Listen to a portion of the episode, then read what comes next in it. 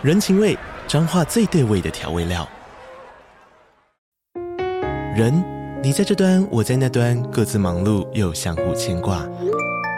情，街角的吵杂声传递温暖与思念。味，是从每一个转角飘出的乡愁。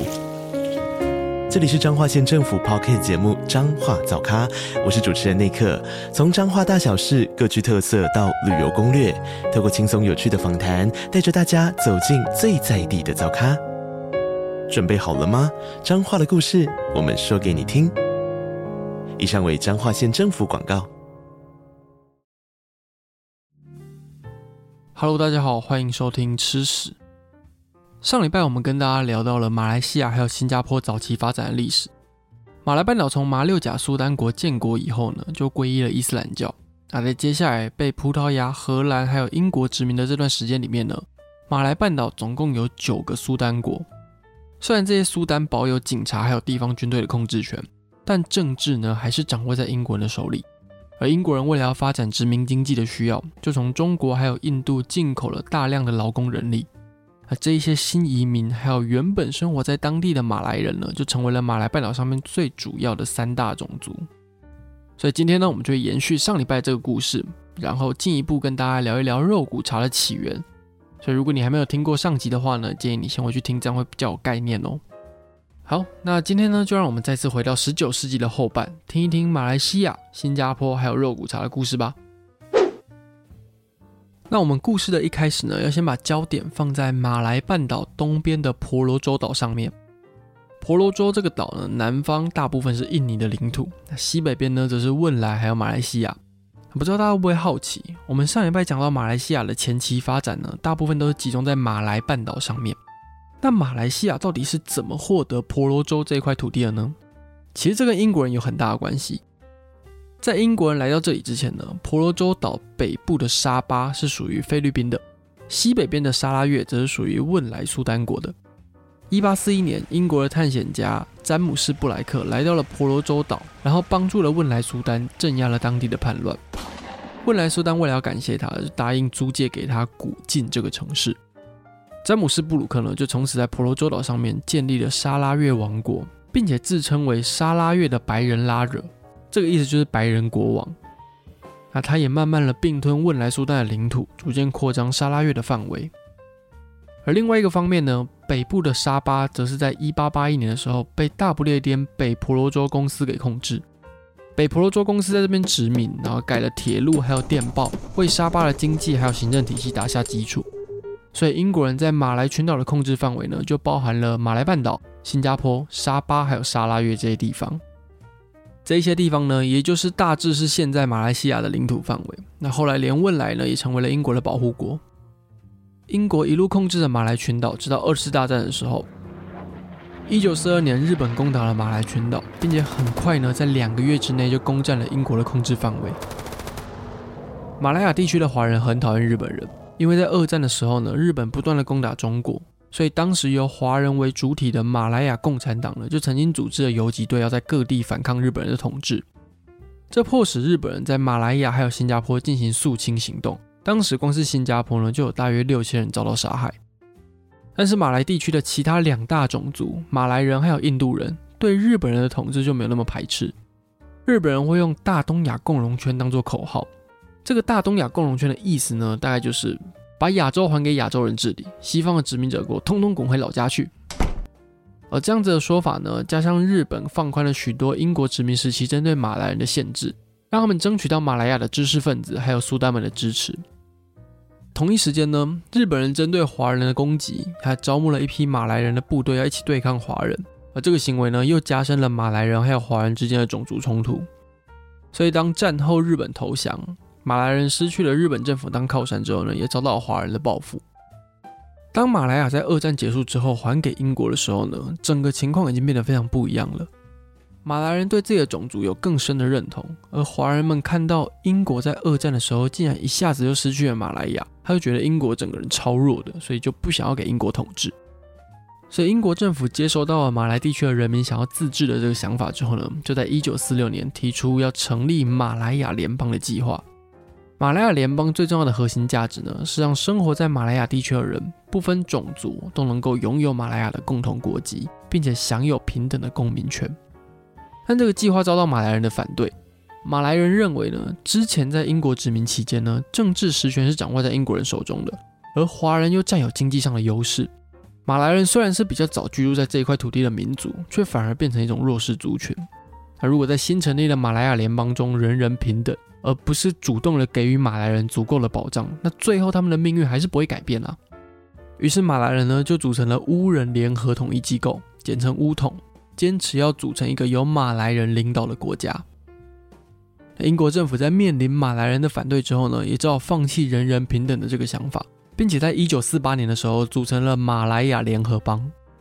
虽然马来亚联合邦的国防还有外交还是由英国控制，但同时呢，英国也会保留给各个苏丹邦国一定的主权，并且保障了马来苏丹的地位，承认马来亚联合邦呢是马来人的国家。那这个说法呢，就变相的让马来华人成为国家中的二等公民。于是有些比较激进的以华人为主的组织，像是马来亚共产党，他们就开始酝酿武装斗争，想要把英国人赶出马来亚地区。马来亚共产党在一九四八年的时候开始发动游击战，英国的殖民政府也宣布马来亚进入紧急状态。但随着共产党的行动越来越激烈，一部分比较温和的华人也开始觉得说，这样的状况并不是他们想要争取权益的方式。所以在一九四九年的时候呢，这些温和派的华人就组成了马来亚华人工会，这个公会又简称为马华工会。马华工会的领导人陈真禄呢，和乌统的东姑阿卜杜拉曼合作，成立了华乌联盟。那到后来呢，印度人的代表政党马来亚印度国民大会党呢，也一起加入了这个华乌联盟，共同要推动马来亚的独立运动。于是，在大家的努力之下呢，一九五五到一九五六年之间呢，马来亚终于有了第一部宪法草案。而当陈真禄在面对乌统坚持马来人要一定程度的特权底下呢，他也做出了一些退让，像是统一国家元首会由马来人的各个苏丹轮流担任，马来语呢也会成为国家的官方语言等等的。可是新的宪法草案呢，也承认所有的民族都要享有平等的公民权，这也可以保障华人还有印度人在国会中有一定比例的席次。最后呢，在一九五七年的时候，马来亚联合邦正式独立，并且由东姑阿卜杜拉曼呢担任第一位首相。我们刚才讲那一整段马来亚追求独立的故事呢，都是发生在马来半岛上面的。而今天的故事一开始介绍了婆罗洲岛上的沙拉越还有沙巴地区呢，对于追求独立就没有那么热衷。在二战结束之后呢，他们仍然是英国皇家直属的殖民地。而同样是皇家殖民地的呢，其实还有新加坡。新加坡从头到尾都没有参与马来亚联邦，或是到后期的马来亚联合邦呢，也没有参与。原因是因为新加坡绝大部分都是华人，英国人认为要推动马来亚自治的话呢，这个状况会造成种族上的障碍。所以一直到一九五零年的时候呢，新加坡自己才成立了一个自治邦，并且举办了选举。选举结果呢，由人民行动党胜出，他的第一任总理呢就是李光耀。在一九六零年代初期呢，马来亚联合邦的首相东姑阿布杜拉曼，还有新加坡的总理李光耀呢，都期待彼此之间能够有进一步紧密的合作。李光耀希望可以透过马来西亚半岛上面丰富的资源，来解决新加坡内部天然资源缺乏这个问题，而东姑阿卜杜拉曼呢，则是希望可以把这个历史上有紧密渊源的小岛并入国土。顺便进一步控制马来亚共产党在新加坡的情况。于是，在一九六三年的时候呢，由马来亚联合邦的十一个邦，再加上新加坡、沙拉越、沙巴这三个地区呢，就组成了马来西亚联邦。但马来西亚联邦的中央政府呢，还有刚刚才加入了新加坡州政府，在意见上面常常发生冲突，而且国民不但没有因为建立了一个新的国家而变得更团结，让不同种族的人在同一个国家内生活，反而让冲突变得越来越激烈。新加坡人就觉得说，联邦政府给予马来人太多的特权，而联邦政府也会批评新加坡州呢没有照顾当地的马来人。马来人和华人之间的冲突呢，甚至还在一九六四年的时候在新加坡发生了种族骚乱，造成了三十多个人死亡，五百多个人受伤。那在考量种种的情况底下呢，马来西亚联邦决定在一九六五年的时候请新加坡退出这个马来西亚联邦。而新加坡呢，也在退出之后成立了新加坡共和国。那他的第一位总理呢，也是李光耀。新加坡刚独立的时候呢，其实还蛮辛苦的。这块国土本身因为腹地很小，所以缺乏天然资源，人民的失业率很高，而且国内还存在非常复杂的种族问题。但是李光耀首先呢，先制定了经济计划，发展了工业还有金融业。同时呢，他们也用自由的金融政策吸引外资投入，并且发展多边贸易。所以在七零年代呢，新加坡的经济起飞，成为了亚洲四小龙之一。不过在经济快速发展的背后呢，新加坡政府为了让国家的状况稳定下来，也同时会制定非常非常严格的法律来控制人民的行为。虽然说表面上新加坡治安看起来非常好，环境非常干净啊，交通也很方便，但是也常常有非常多人诟病新加坡并没有足够的政治或是新闻自由。而且对历史的观点非常的单一。不过这些缺点呢，并没有影响到新加坡的发展。在工业还有贸易之后呢，新加坡开始发展观光业。而在新加坡政府严格的管控之下呢，去新加坡玩的旅客都会感受到一种优质的观光服务。而新加坡呢，也会利用自己的优势，把他们变成一个购物天堂，吸引各国的旅客来 shopping。他们也会透过推广新加坡的美食，像是海南鸡饭啊、辣椒螃蟹，还有肉骨茶呢，让新加坡变成一个世界各地的观光客都想要来的地方。诶，我刚好提到肉骨茶嘛，可是要说肉骨茶是新加坡发明的话呢，这件事可能要淡季嘞，这可能不能那么肯定。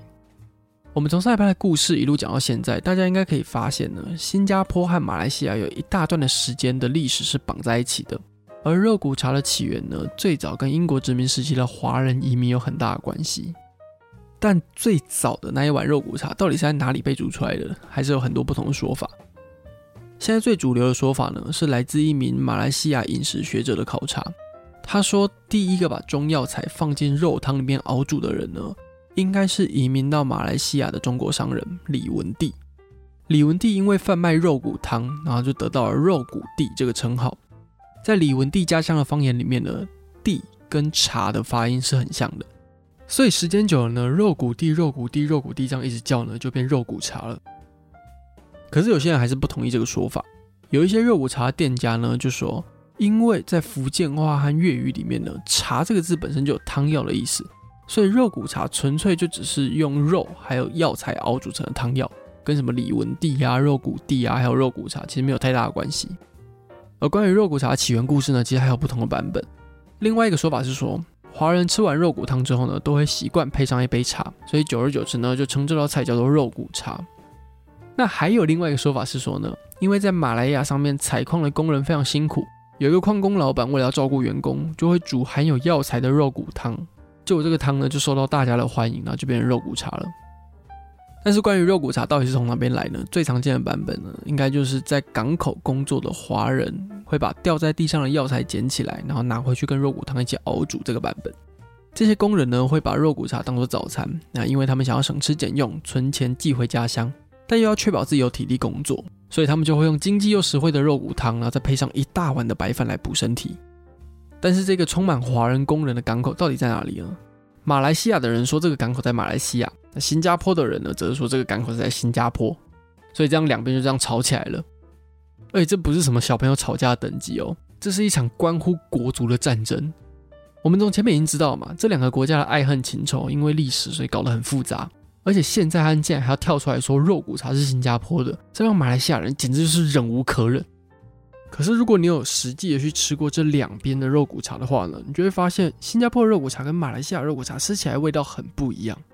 马来西亚的肉骨茶呢，有一种浓浓的中药味，但新加坡就没有这种中药味。新加坡人呢，反而会在肉骨茶里面加很多胡椒还有蒜头，所以喝起来会有比较重的胡椒味。所以就有一种可能性，就是当福建还有广东的华人移民把肉骨汤带到马来亚的时候呢，因为每个地区的菜系口味不同，所以就渐渐发展出不同的肉骨茶版本。但这个可能性是真的还是假的呢？目前还不能确定。那这个部分呢，就要依赖更多的学者去研究了。只是我们目前比较可以确定的部分是呢，肉骨茶是在英国殖民马来亚的时候呢，透过华人的移民带到马来半岛地区的。而且在马来半岛上面呢，肉骨茶也会跟着在地化。像是穆斯林呢，他们是不能吃猪肉的，所以肉骨茶呢也有穆斯林的版本。用鸡肉去取代猪肉，就变成鸡骨茶。而近年来呢，也出现了一些特色的版本，像是干的肉骨茶。干的肉骨茶呢，会用肉骨茶的汤底把猪肉炖熟，然后再另外用蚝油啊、酱油还有其他调味料，大火翻炒到熟汁。这样听了就感觉很好吃。好，那以上呢就是马来西亚、新加坡还有肉骨茶的故事。那如果你喜欢吃屎的话呢，就欢迎追踪我们的 IG。那有个好消息，也算是个坏消息。好消息是呢，呆呆最近找到一份工作。但坏消息就是呢，因为我跟呆呆现在都有一些稳定的正职工作，所以我们接下来的 更新情况呢，可能会越来越不稳定，因为毕竟还是以工作为主嘛。但我们会一样持续努力的更新。那如果没有办法更新的话呢，我们也会在 IG 的社群上面跟大家分享一些我们找到有趣的资料，或者是像是吃食好消化这类有趣的故事，我们也会在上面分享。所以如果你想要知道更多消息的话呢，也欢迎追踪我们的 IG 哦。好，那我们就下次见喽，拜了。